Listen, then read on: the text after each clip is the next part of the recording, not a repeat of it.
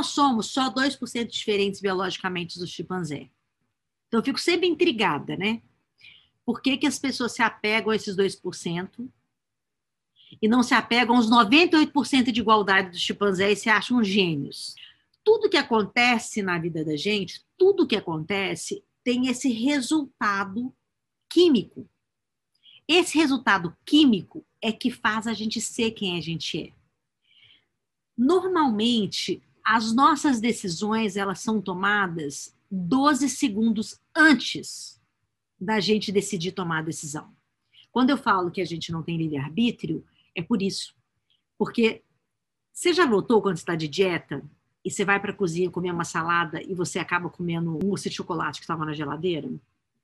Porque o seu cérebro decidiu antes de você, mesmo que você vai com a boa intenção. Então, tem vários exercícios é, neurológicos que podem ser feitos para a gente mudar o nosso comportamento, de fato, de uma forma perene a partir da nossa, biologia. Quando o nosso sistema biológico, o nosso sistema digestivo, o nosso cérebro, se, se eles não estão trabalhando ao mesmo tempo, as nossas tomadas de decisão, elas são tomadas de decisão com um bug biológico. Então, esse bug biológico, você não sabe qual é, porque o corpo já está consertando ao mesmo tempo. Quando ele para de consertar, é porque de fato está indo muito longe da, de que sua biologia está te pedindo. Então, esse nosso sistema de input output, ele é muito peculiar, porque ele, ele é organicamente pensado. Então, agora você imagina agora você me dizendo que isso é tão racional que nada disso que eu estou te dizendo faz sentido nenhum. Né? Então, provavelmente, fica pensando isso, porque o seu sistema de sobrevivência está pensando assim: ela está me colocando em perigo. Isso vai fazer com que eu possa ser extinto, da forma com que eu me conheço como ser humano.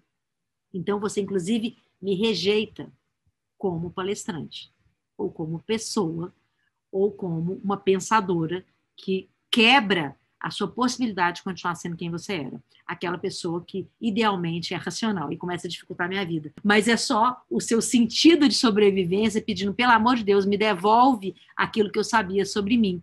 Que eu tinha é, livre-arbítrio, que eu era um gênio, que eu vou ser o CEO da empresa, que as pessoas vão ovacionar a minha inteligência.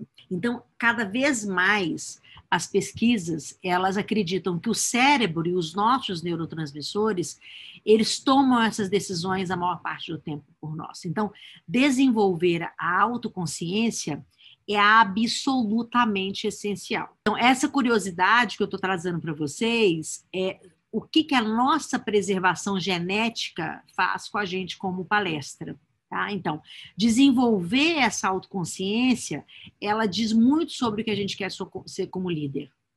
Então, a carreira da gente depende da inteligência emocional, depende do QI, depende da inteligência social, mas depende de várias outras inteligências e, obviamente, da inteligência biológica. Então, os dois maiores impulsionadores que a gente tem hoje de tomada de decisão são a quantidade de micro-organismos que a gente tem no corpo, as proteínas e como os nossos genes estão sendo construídos. Só para curiosidade, vocês entenderem a amplitude que tem isso, tá? A preservação da nossa genética, passada de pai para mãe, para filho, ela salta diante de qualquer perigo para salvar o, a cria, né, o filho. Então, quando a pessoa é, fala, nossa, eu amo demais meu filho, se acontecer alguma coisa de, com ele, eu vou pular para salvar ele. Existe esse amor, obviamente, mas de forma é, genética, o que acontece nessa defesa, quando você pula para defender o seu filho, ou para defender a mãe ou o pai, né, pulam para defender o filho, é que a espécie genética dele corre risco. Para não, para não deixar de perpetuar essa, essa espécie genética, o cérebro ele emite essa informação. Então, ele vai salvar o mais jovem, que vai perpetuar a genética mesmo que ele morra. Então, é muito interessante quando a gente entende quais são as motivações por trás de tudo que a gente faz. Nem tudo que a gente faz tem a motivação que a gente imagina ter.